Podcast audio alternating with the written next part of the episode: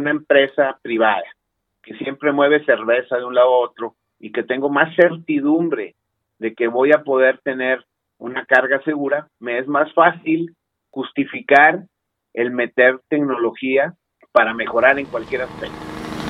Transpodcast, el podcast de transporte.mx. Escucha cada semana entrevistas con los personajes más importantes del mundo del transporte y la logística.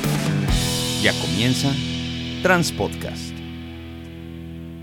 ¿Qué tal amigos de Transpodcast? Mi nombre es Clemente Villalpando y como cada semana tenemos una entrevista con un personaje, con una personalidad del mundo del transporte, la logística y hoy estamos de manteles largos.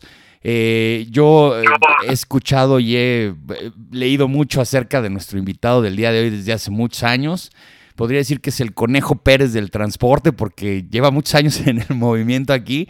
Tenemos a Alex Tyson Long, que él es el presidente de la Asociación Nacional de Transporte Privado, la ANTP, y lo tengo del otro lado de la línea. Alex, gracias por tomar la llamada. Al contrario, muchas gracias. Buenos días y gusto saludarte. Pues bueno. gracias este, por, por los elogios de, longevidad. No, no, al contrario, no, no te es tan grande. no, y la verdad es que así es tengo yo prácticamente toda mi vida, por lo menos toda mi vida profesional e inclusive un poco antes de que empezara a trabajar en este apasionante mundo de la logística del transporte y con mucho gusto de platicar contigo y con todos los que te escuchan. Pues la verdad es que tienes eh, muchos años protagonizando en la escena del transporte, eh, a, diferencia de asociaciones y cámaras como por Scanacar, que de repente tiene ciclos un poco más cortos, la continuidad de la ANTP es, es, mucho mayor y eso tiene sus, cosas muy buenas. Eh, Alex, primero, antes que nada, pues que la gente no te conoce, te conozca un poco más, ¿cómo es que llegas a esto, al mundo del transporte? Sé que estás en Monterrey, pero cuéntanos un poquito más de tu trayectoria. Sí, con mucho gusto. Mira, yo empecé, como te dije, hace un momento el transporte un poco en forma casual. Yo estudié en el Instituto, en el Tecnológico de Monterrey, IMA, y mi papá, siendo alemán, mi apellido Tyson es alemán, eh, le gustaba mucho el, sistema alemán dual de que trabajas y estudias. Entonces, desde muchos veranos me ponía a trabajar en diversas este, trabajos o que me conseguía para ir experimentando y aprendiendo sobre el trabajo. Y en uno de esos, casi al final de mi carrera, me preguntó, oye, ¿dónde quieres empezar a trabajar en verano? Y yo al final, mi último semestre, nomás llevaba dos clases porque había de alguna manera podido adelantar. Y me le dije casualmente, me gustaría trabajar ahora en un lugar donde haya motores de combustión interna. Y entonces, pues, en, mi papá trabajaba en ILSA, que era una serie lo que hoy es Ternium, y ahí realmente no había muchos motores de combustión interna, salvo en una línea de transporte que les daba servicio.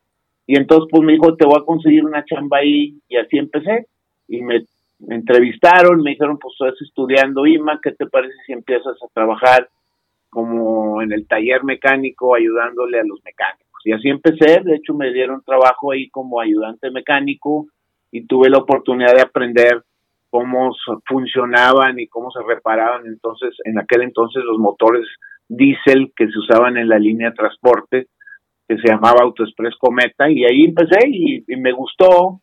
Y de alguna manera como tenía ya pocas clases pues trabajaba a tiempo completo el último semestre y luego total, pues ahí mismo me ofrecieron trabajo y tuve la oportunidad de aprender desde abajo, como se dice, como, como le gustaba a mi papá y, y, y, creo que es una forma interesante porque no solamente aprendes la teoría o conoces toda la ingeniería que está en tu carrera, sino también pues puedes de alguna manera u otra experimentar y ver la realidad de lo que son lavar fierros y armar y reparar y todo eso. Y luego, bueno, hice una carrera desde el principio eh, muy basada en la parte técnica, en la parte de vehículos, y después fui creciendo y agarré todo el mantenimiento y después agarré la operación y la verdad es que me cambié después a, FEMSA, a las empresas de transporte que tenía en aquel entonces la cervecería Cocteau Moctezuma y trabajé ahí en diversas áreas hasta que en un momento dado también tuve el privilegio y el honor de poder convencer a FEMSA de hacer un negocio de logística y transporte que hoy se llama Solística. Yo estuve en el proyecto, yo ah, participé en convencer a la empresa en dedicarse también a la logística y en desarrollar el negocio que hoy lo hicimos crecer y hoy está no solo en México, sino también en Centro y Sudamérica. Entonces, me he tenido la oportunidad de hacer una carrera de más de 35 años y entre todas esas cosas también en algún momento dado me involucraron a que ayudara a formar la NTP. O sea, la NTP fue una idea que surgió entre tres, cuatro empresas para representarnos como usuarios del transporte. Era Cemex, este, creo que era Cemex, sí era Cemex, era Cervecería Doctor Moctezuma, algunas, este, creo que también estaba Bimbo y, creo que la otra era Gamesa o Y de ahí se formó la NTP para ayudar al desarrollo de la industria del transporte, porque veíamos, ya estaba formado Canacar y estaban representados ellos, pero no estaba representado, estaban obviamente los fabricantes de equipo, la AMPAC, pero no estaba formada eh, toda la industria porque también necesitaba la representación de lo que se necesita como usuarios para el desarrollo completo de la logística del transporte en México y desde pues pudimos formarla este unos años después de Canacar nosotros tenemos 26 años Canacar creo tiene 33 acá de cumplir. O ayer ayer cumplió 33 sí, y entonces ahora estamos pues trabajando en equipo muy bien con Canacar con Conatram y con y también con la Canapat y la AMPAC cuando se necesita y creo que hemos logrado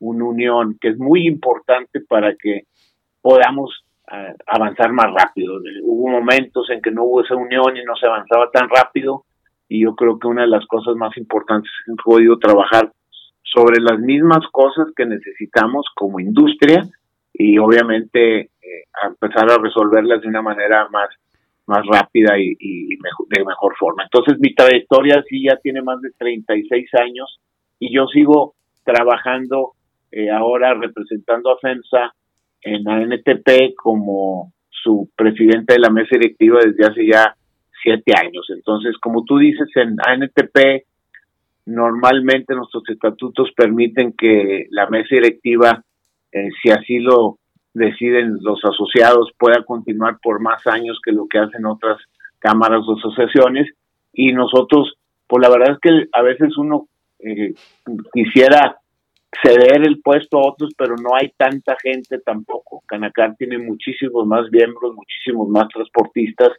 que los que somos en ANTP, porque nosotros representamos sí a muchas industrias, a muchas empresas, pero el número de gente que le que puede dedicar parte de su tiempo a esto es complicado. O sea, lo que tenemos que entender es que en Canacar, sus miembros, los miembros que participan en la mesa directiva, pues son la mayoría de ellos dueños de sus propias empresas, medianas, chicas, grandes. En cambio, en ANPP, los que representamos a las empresas, pues no son los dueños, que son diversos, ¿no? Según el grupo industrial de que se trate, sino somos empleados de esas empresas. Por lo tanto, es un poco más complejo porque siempre tienes además de esta responsabilidad alguna otra responsabilidad en la empresa. Y en cambio, pues el dueño sí es dueño, pero tiene un poco más de libertad de hacer. Entonces, por eso la dinámica en Canacar de cambiar cada X años o de repetir al presidente y luego ya eventualmente cambiarlo me parece correcta, porque también el dueño pues tiene que cuidar a su empresa y en cambio en ANTP, siendo un empleado, pues siempre y cuando quede dentro de sus responsabilidades el, el atender este asunto, pues se puede continuar como es mi caso, ¿no? O sea, mi caso es, yo tuve mucha trayectoria, muchas cosas que hacer en ANTP y al ir cediendo algunas de esas responsabilidades, pues he podido continuar con esta por mucho tiempo, ¿no? Oye, Alex, a ver, ahorita que estabas platicando sobre cómo se fue organizando eh, la industria de los usuarios para poder lograr tener estándares de transporte más interesantes. Ahorita hablabas de, Solística y me surgió una duda. ¿El antecedente, ¿El antecedente viene siendo una empresa que se llamaba Tech Diesel? No, el, el, antecedente original, te voy a platicar la historia de lo que es Solística. Cuando yo, como te dije, yo empecé a trabajar en una empresa que le daba servicio a otro grupo industrial que en este caso es Alfa. y le daba servicio a ILSA o Eternium y movíamos a hacer. Esa era una empresa cuyos dueños eh, no eran la empresa acerera, eran algunos dueños comunes, vamos a decir así, y, le da servicio a una empresa. Pero no tenían sus propios camiones, tenían una empresa eh, transportista que les daba servicio, pero que estaba relacionada con algunos de los accionistas. Posteriormente, cuando me cambié a cervecería, era lo mismo. Tenían varias empresas de transporte, porque cervecería tenía varias plantas y en cada planta tenía empresas de transporte. Y estaba perfectamente legal porque dueños mexicanos podían tener sus propias empresas de transporte y darse servicio a ellos y a otros, ¿no? Entonces, lo que cambió es que al final de cuentas, eh, nosotros decidimos hacer, en el caso de, de FEMSA, una empresa logística. Entonces, durante muchos años, Cervecería manejó sus propios camiones o contrataba servicio con otros transportistas. Coca-Cola, FEMSA hacía lo mismo y Oxxo, pues también. Entonces, cada empresa decidía a qué transportistas contrataba y había muchos, muchísimos transportistas. De hecho, muchos de los transportistas hoy, grandes empresas de Canacar, en algún tiempo le dieron servicio a estas empresas de FEMSA y de Alfa y de, y de todas las demás.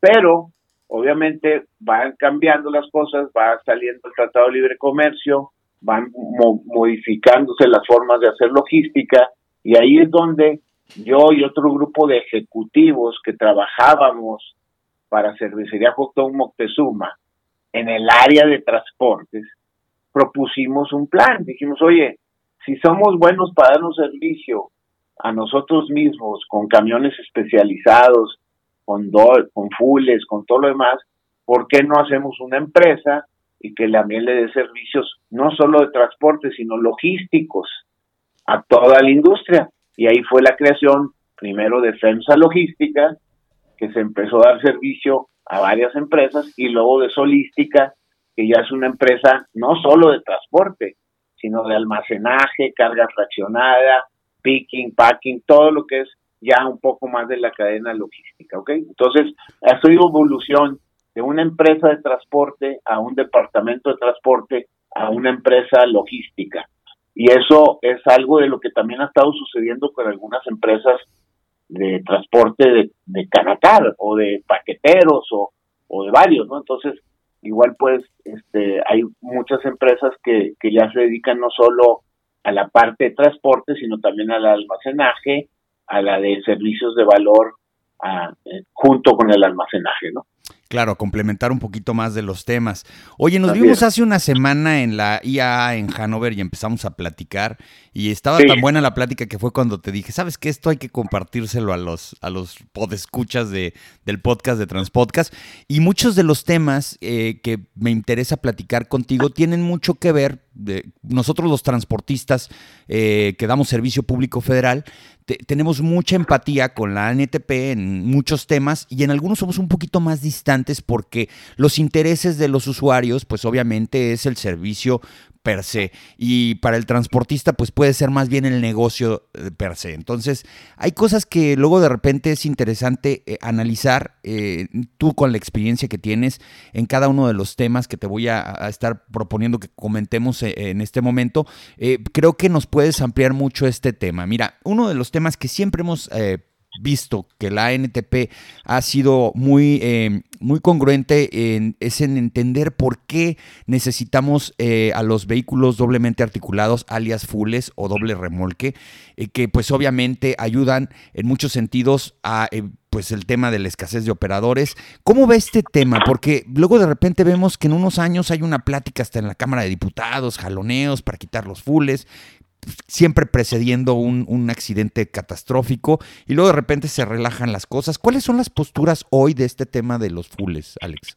Sí, pero es un tema obviamente muy, eh, digamos, controversial de toda la vida, no de ahorita, sino desde que yo empecé en la NTP. Y lo primero que les quiero decir es que los fules no los inventamos en México, ni los inventamos en NTP.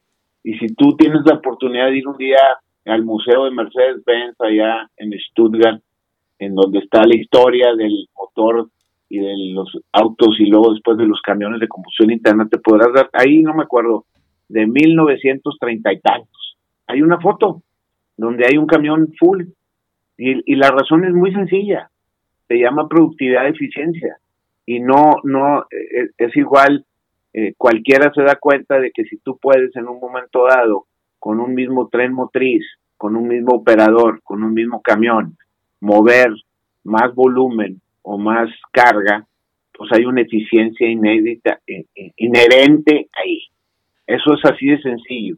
Y no, no solamente en los camiones, en los barcos, en los aviones, a lo mejor tú ahora que te viniste a Alemania, pues no te viniste en un avión de 100 pasajeros, te viniste en uno mucho más grande. ¿Por qué?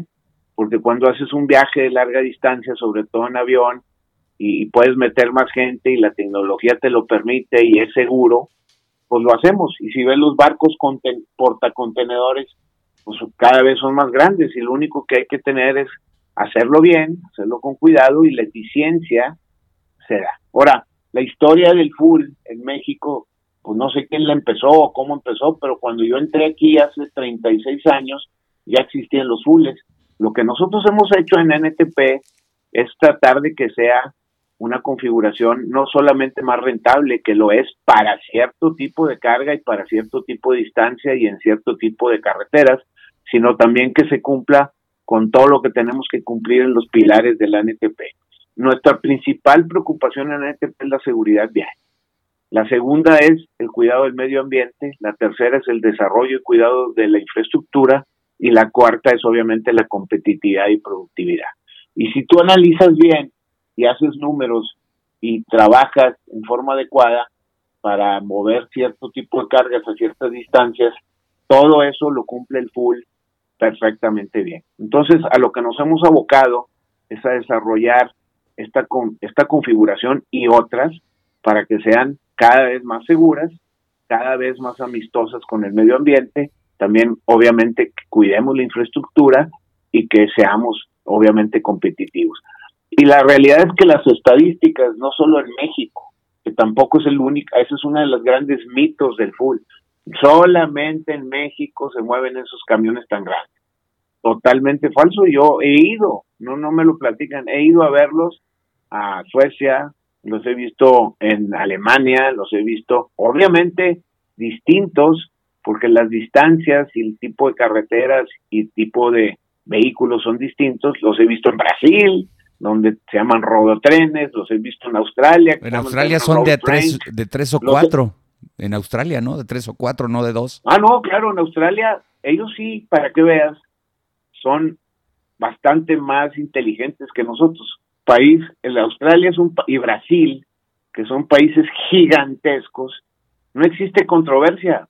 ¿Por qué? Porque ellos se dan cuenta como sociedad que en Australia, que es un país continente, si tú quieres llevar cosas de Australia al otro lado, digamos de Sydney al otro lado, y no hay ferrocarril, si no pones tres, cuatro remolques, se saldría imposible llevar productos. Y entonces lo ven como parte normal de su cultura.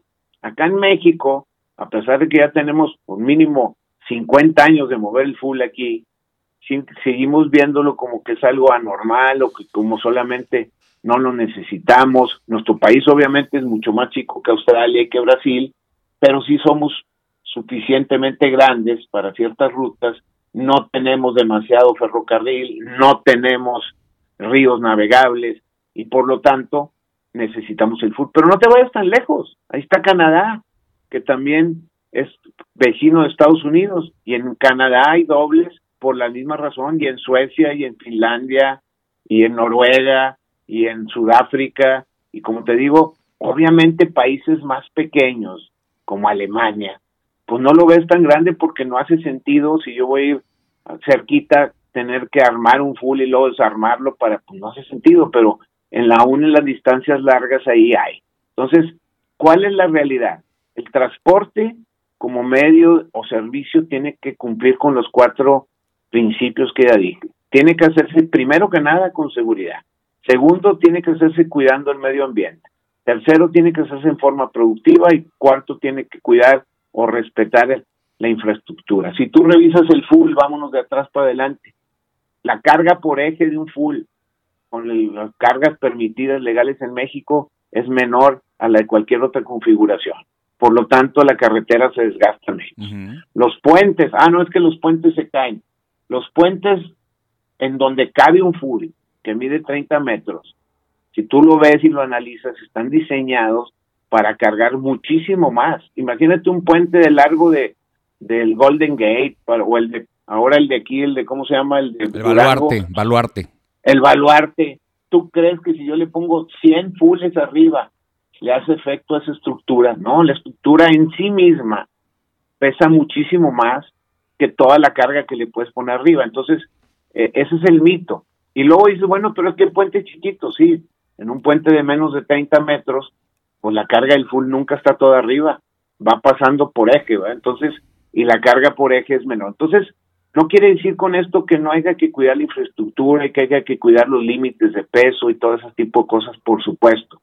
Pero claramente un full es más cuidadoso del medio de la infraestructura, salvo casos en donde haz de cuenta que el puente es exactamente de 30 o de 40 metros y todo el full pesa mucho, bueno, hay que cuidarlos y hay que ponerlos en las carreteras adecuadas. Además, acuérdense que el full solo opera en las carreteras de alta especificación en México. Eso ya lo cambiamos, ya lo mejoramos. Nuestra norma, el full no debe andar, anda en autopistas modernas, no andan puentes viejos.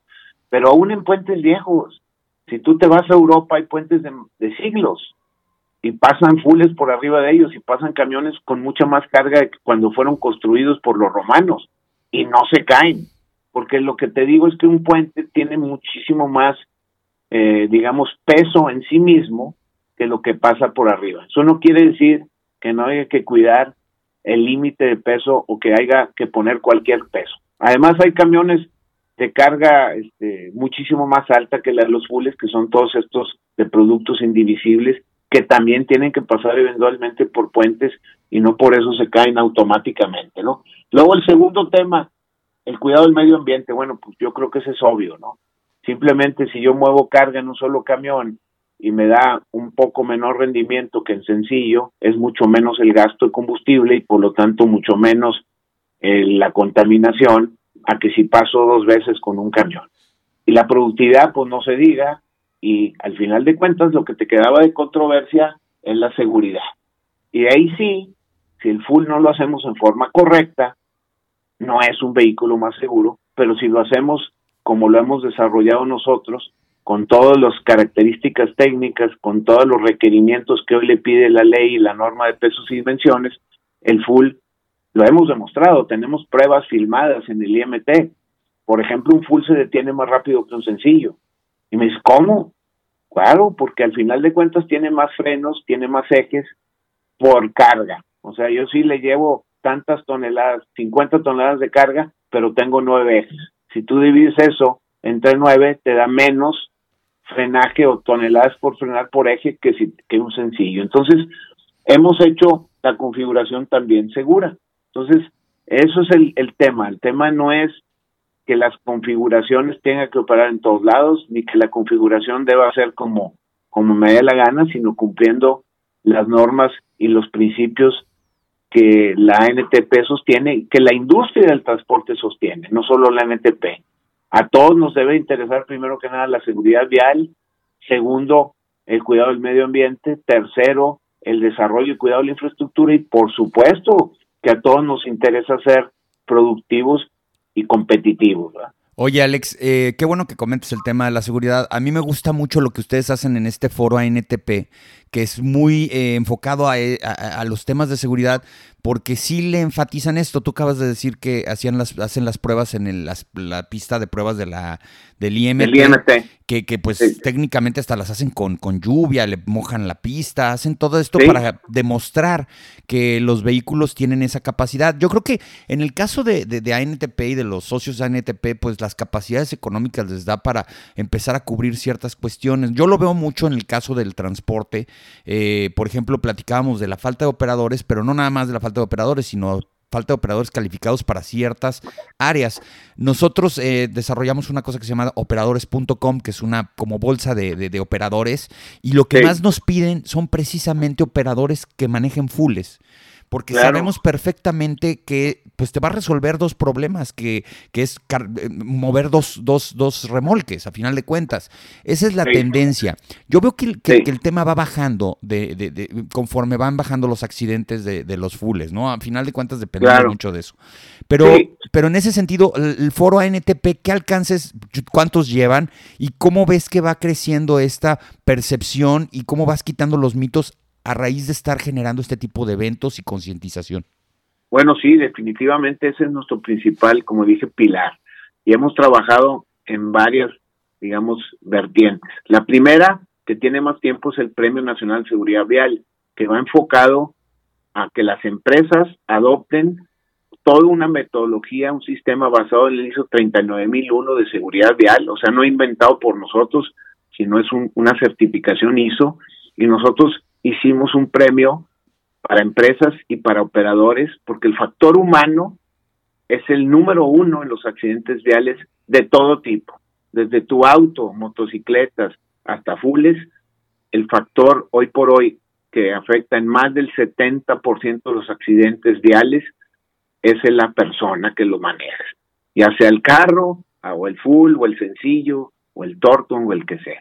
Nosotros sabiendo eso hace muchos años, tenemos más de 20 años, veintitantos años, no me acuerdo exactamente, 24 años, de estar haciendo el Premio Nacional de Seguridad Vial, que está enfocado para que todas las empresas que tienen procesos basados en el ISO 39001 para cuidar la seguridad vial puedan aplicar, son revisadas, son juzgadas con ciertos criterios que establecimos y si alcanzas una puntuación mínima, te damos un reconocimiento de que eres una empresa que mereces el Premio Nacional de Seguridad Vial.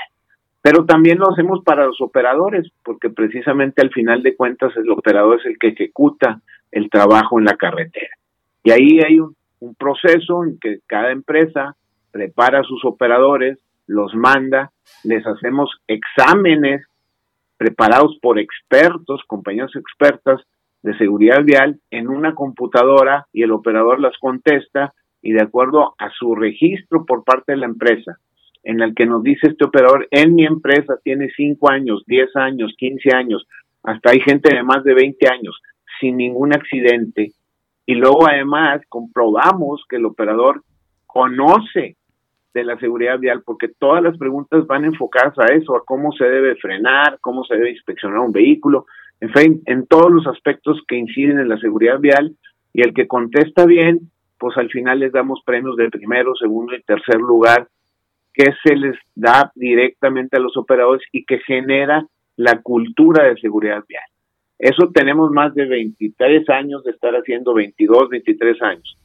Luego le agregamos el foro o la semana de la seguridad vial que ya tiene cinco años que estamos haciendo y que es la que hablas, que la hacemos en la pista del IMT en un convenio que hicimos porque es un autódromo, es un autódromo, es una pista para hacer pruebas y para desarrollar todo lo que tenga que ver con seguridad vial desde el punto de vista técnico. Entonces, ahí lo que hacemos es probar cosas que queremos introducir a los vehículos para que estos vehículos sean más seguros y también tenemos obviamente una serie de conferencias para platicar de diversos temas como la fatiga, como el descanso, como este, las horas de manejo y todas esas cosas tienen relación con la seguridad vial. Entonces, esos son los dos, digamos, eventos y organización que hacemos para ir fomentando la seguridad vial y que nos ha ido muy bien porque atacamos en uno el aspecto humano y en el otro atacamos el aspecto técnico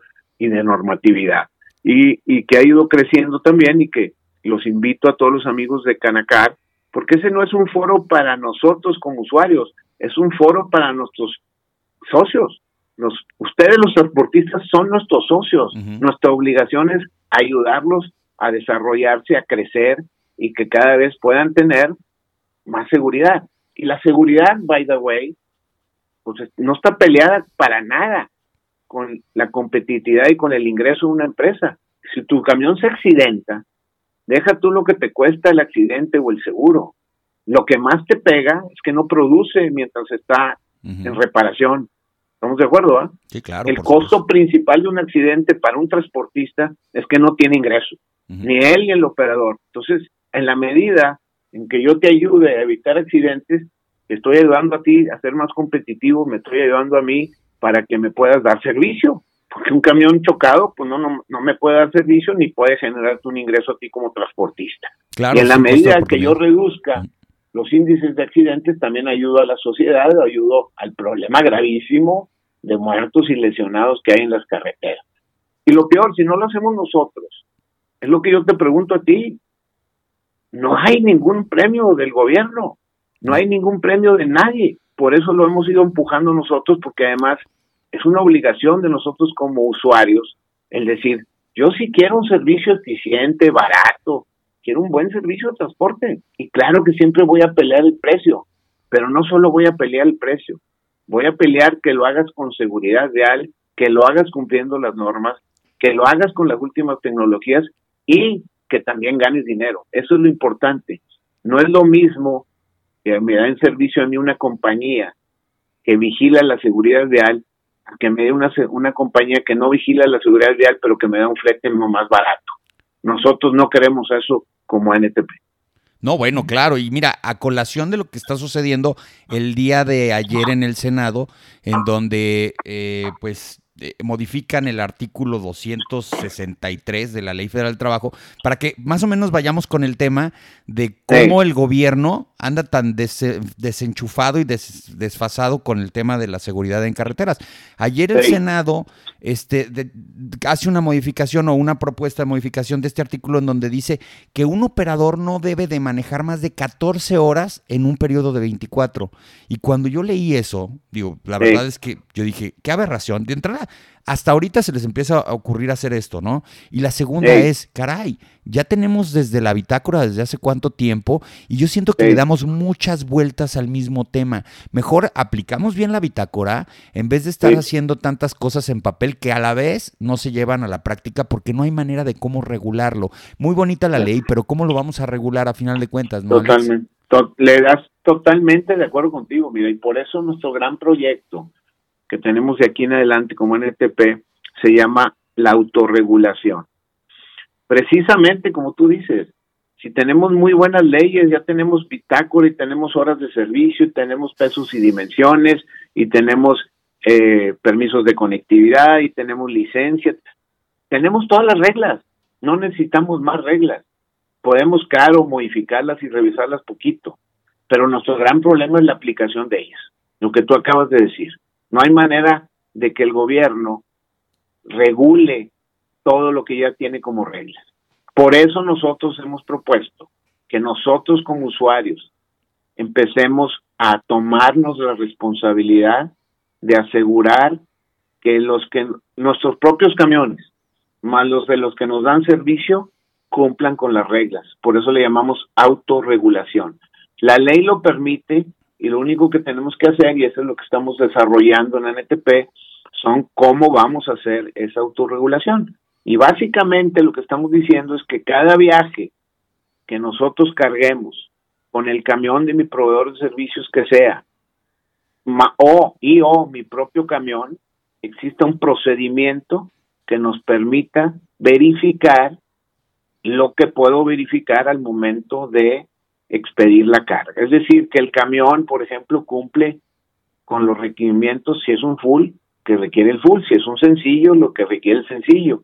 Que el operador tenga la licencia vigente y que sea la licencia tipo que va a ser.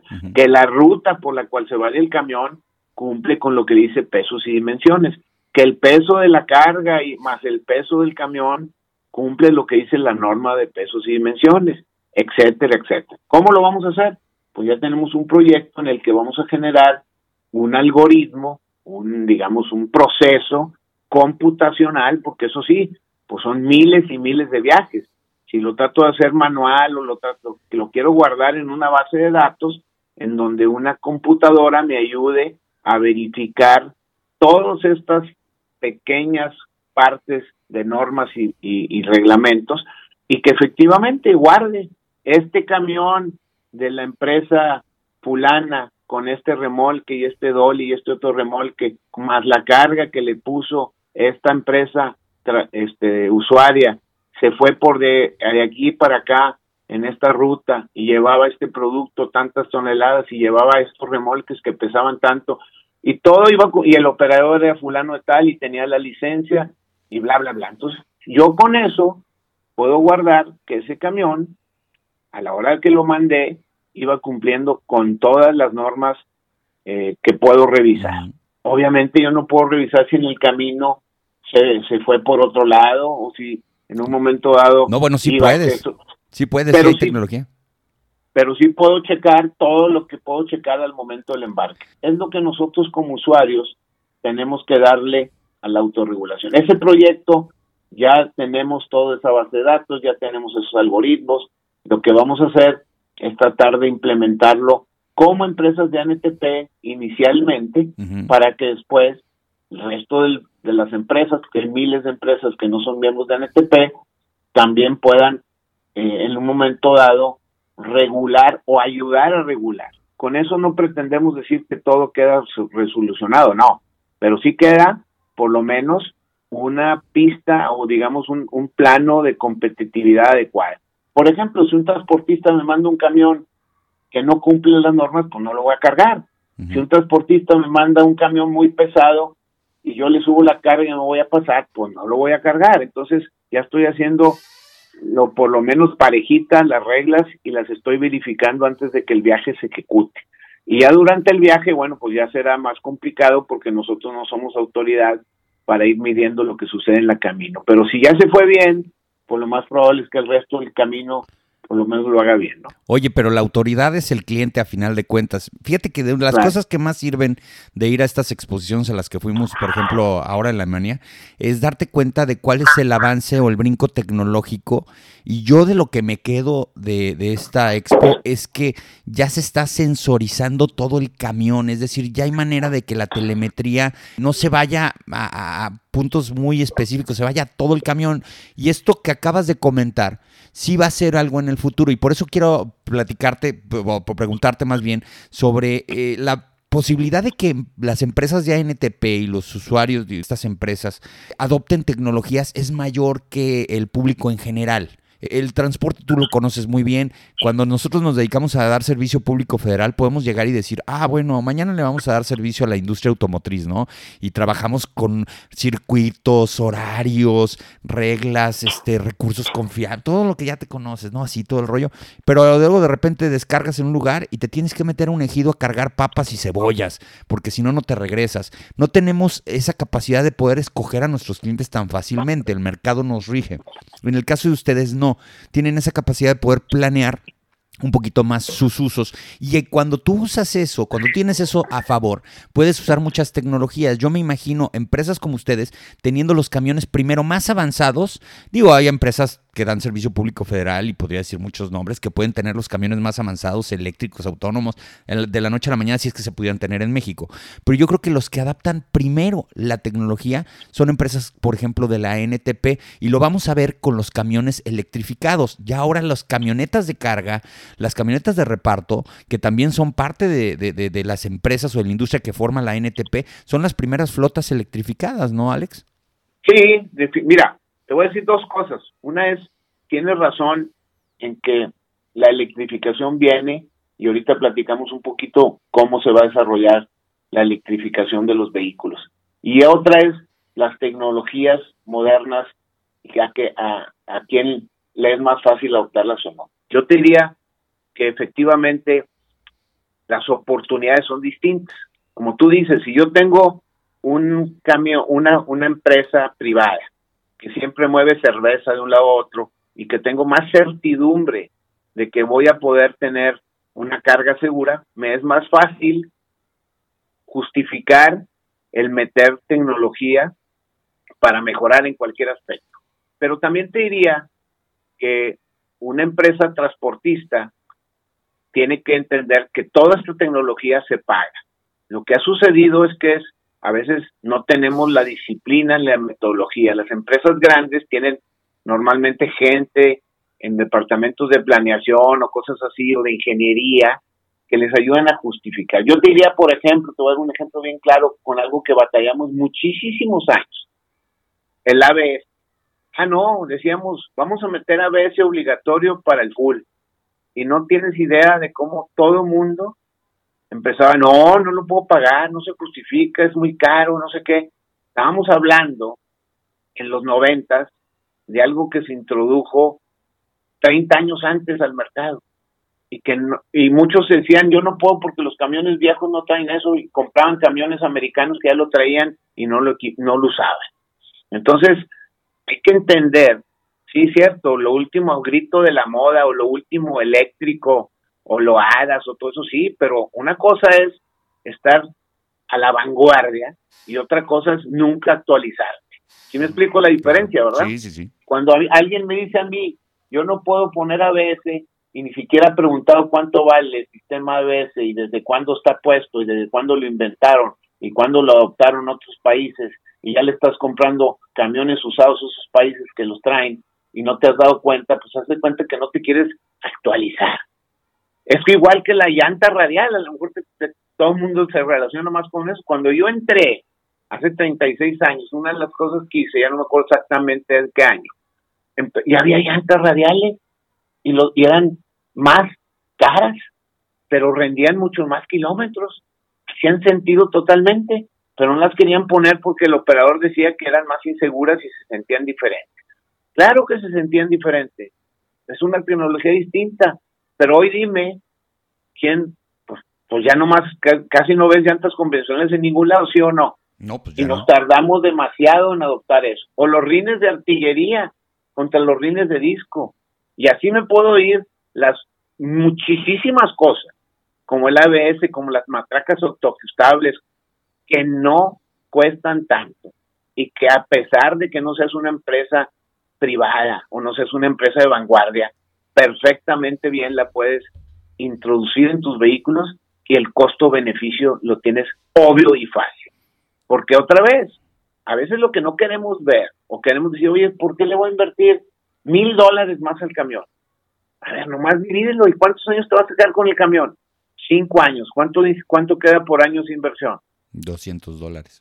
200 dólares. Y luego, y luego divídelo por mes. ¿Cuánto es? Y luego me dices, con un solo accidente que ahorre en la vida de ese camión, ya se pagó todo.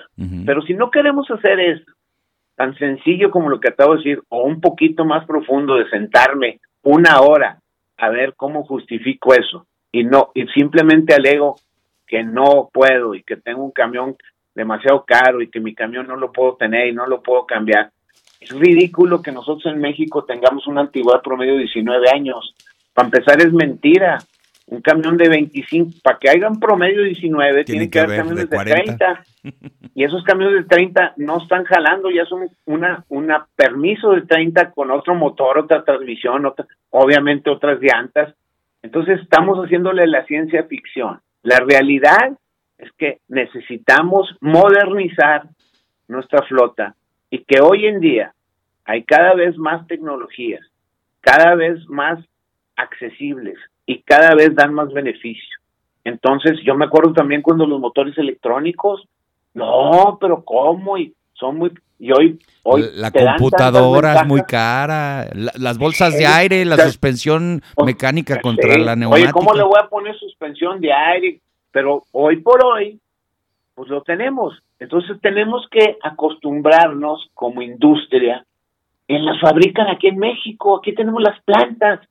Entonces, ¿cuál es nuestra excusa? Nuestra excusa es una excusa de no ser profesionales. Yo no dije que todas las empresas pueden justificar todo y poner todo, no, pero yo sí digo que cualquier empresa, hombre camión, mediana, chica y grande, de servicio público federal, puede ser exactamente lo mismo que es una empresa privada. Nada más que se tiene que sentar a tratar de hacerlo. Y como tú dices, hay muchísimas empresas privadas y muchísimas empresas de servicio público federal que tienen todo eso. Entonces, no hay excusa. Lo que tenemos que hacer como profesionales de transporte es sentarnos, eso sí, mi operación es distinta a la tuya. ¿Qué necesito? ¿Cuáles son mis problemas? ¿Qué hay disponible para arreglarlos? Pero haz la disciplina de hacer un caso de negocio de cada cosa. Y volviendo a la electrificación, es lo mismo. La electrificación viene porque viene. No está aquí, no estamos, es un cambio de paradigma completo, implica un cambio total de ecosistema, porque no solamente tengo que cambiar el camión, tengo que cambiar la forma en que lo cargo, tengo que cambiar la ecuación de mi negocio. Ya no es el litro de diésel hora, es el kilowatt hora y cuánto me va a costar y a cuánto lo voy a cargar y en dónde y en qué momento, más el costo del camión, que es un camión más caro, ¿sí? Entonces tengo que hacer todo ese aprendizaje para en su momento empezar a hacer factible, fíjate lo que voy a decir, hacer factible el introducir vehículos eléctricos a mi flota. Y como tú dijiste hace ratito, va a empezar por los camiones de reparto. ¿Y por qué va a empezar por los camiones de reparto? Por dos cosas muy sencillas. Porque el camión de reparto tiene un rango de operación mucho más corto, lo que permite un ciclo operativo que yo recorra 100 kilómetros al día y haga todo mi reparto urbano. Y regreso y cargo el camión en la noche, igual que hago ahorita, si tiene diésel, va reparte y en la noche me lo llevo otra vez a mi patio y lo lleno para que salga la ruta el otro día. Por eso el camión de reparto es el más sencillo de empezar a electrificar. La segunda razón es que como necesito un rango más corto, requiere menos baterías y las baterías son lo que hace caer un vehículo eléctrico. Entonces, al necesitar menos baterías, porque voy a recorrer menos kilómetros, también mi inversión inicial es más económica. Pero eventualmente se va a ir bajando el precio de las baterías, se van incrementando la infraestructura de carga y eventualmente los camiones de rango medio y al mero final van a venir los camiones de larga distancia. Es igual. ¿Por qué? Porque a la larga voy a tener gasolineras o electrolineras en el camino de rápida, rápida carga que me van a permitir. Pero mientras se desarrolla esa tecnología y esa infraestructura, tenemos que empezar a probar los que tengamos operaciones de reparto ya con vehículos eléctricos y sí, como tú dices, ya hay flotas, muchas flotas de NTP, Bimbo, Coca-Cola, Arca, Lala, varias y también algunas de Canacar que están probando vehículos algunos que tienen reparto urbano, de convertidos en México por empresas mexicanas a electricidad. Entonces, eso es bueno porque no solo estamos esperando a que la tecnología venga de China o de Alemania o de Estados Unidos, estamos también participando como industria en la electrificación de los vehículos. Y sí, al final de cuentas, algún día vas a ver camiones eléctricos o ya estás viendo camiones eléctricos saliendo, por ejemplo, de la planta aquí de Navistar de Escobedo. Y eso es lo bueno, que nuestro país tiene esa capacidad de fabricación de equipo muy buena, es uno de los principales fabricantes de camiones y tractocamiones del mundo, y entonces nosotros, como usuarios de esos camiones, ya sean servicio público federal o servicio privado, tenemos, no tenemos excusa más que otra vez, no, pues espérame, yo no me espero. Lo que yo he escuchado de muchos cuando les he ido, por ejemplo, a plantear como NTP, entrale al proyecto que traemos en NTP de electrificar vehículos, me dicen, no, ¿para qué? Espérame. Y eso es un error. Esa es una pereza profesional. Y la pereza profesional, pues nunca ha hecho una persona o una empresa competitiva. Entonces, si ya sabes que viene y ya sabes que está en tu lado del trabajo, ya sabes que te va a afectar a tu negocio y a tu industria, y dices, me espero, pues no te esperes. Ah, otra cosa es que hay compañías con más o menos recursos o con más o menos gente y que tienen que entrarle de forma distinta, pero no te puedes dar el lujo. Por ejemplo, yo te diría, si eres una empresa con tienes poquitos camiones, pues por lo menos aprende o por lo menos acércate y escucha. No tengas pereza o no digas, no, ¿sabes qué? Pues a ver cuándo. Porque lo que va a pasar es que pues este es el mundo de los preparados y cada vez es el mundo del preparado, el que se prepara más rápido.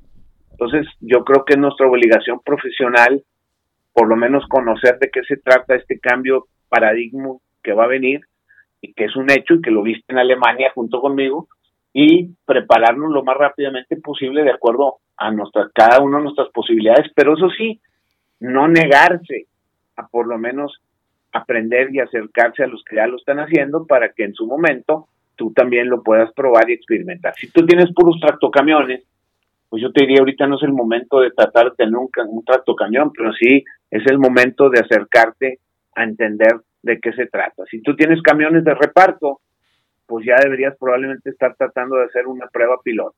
Así de sencillo. Oye, y además las empresas eh, que, bueno, que conforman la NTP tienen esa cultura de generarse ese compromiso con el medio ambiente, a diferencia de los transportistas. Son muy pocas las empresas de transporte de servicio público federal que tratan de reducir su huella de carbono o, cuestiones de ese tipo, que generan esos compromisos de, de aquí a tal año vamos a manejar menos emisiones ustedes por eso nos van a acabar dando la lección a todos los demás. Eso es lo que yo, a mí me queda claro. La NTP nos va a enseñar cómo se electrifica el transporte en México.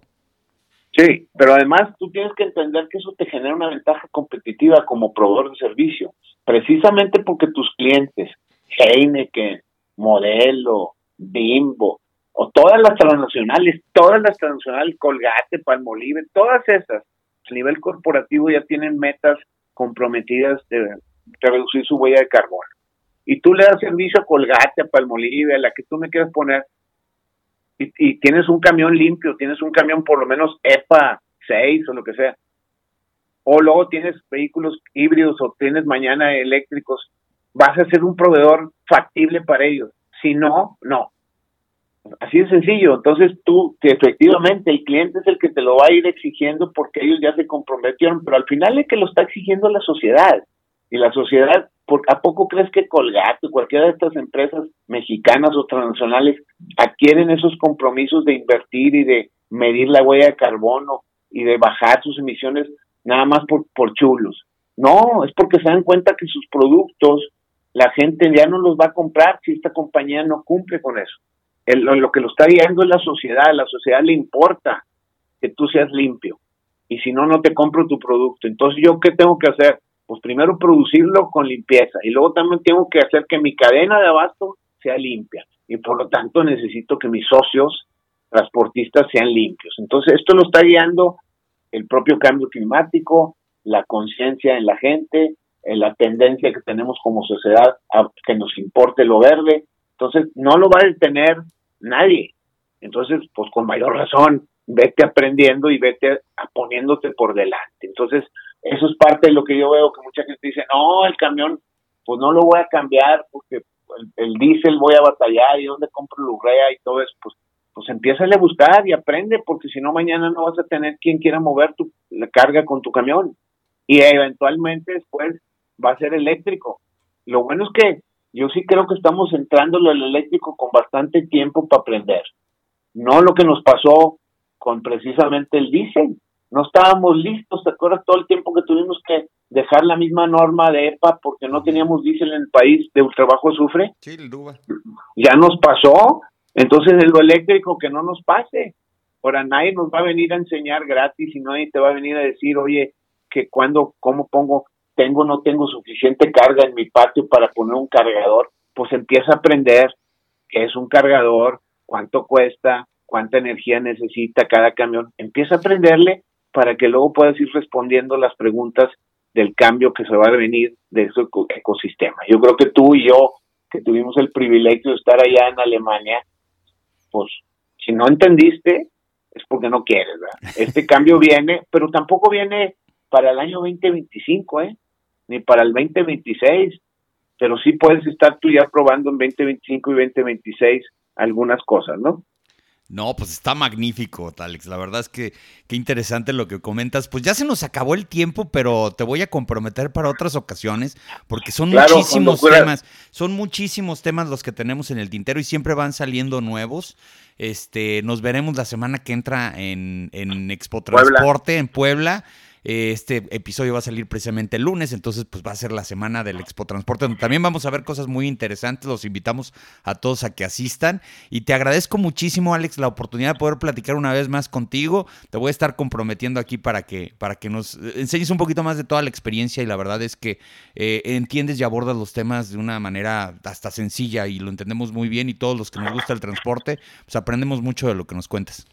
Muchas gracias, al contrario, puesto a la hora que quieras, a mí me gusta mucho platicar y aprender juntos, ¿no? Entonces, eh, adelante y nos vemos en Puebla. Claro Buenos días. Buenos días a todos. Claro que sí. Gracias a Alex Tyson Long, presidente de la ANTP, Asociación Nacional de Transporte Privado. Ya saben, amigos, la mayor y la mejor información del mundo del transporte la van a encontrar en transporte.mx. Saludos.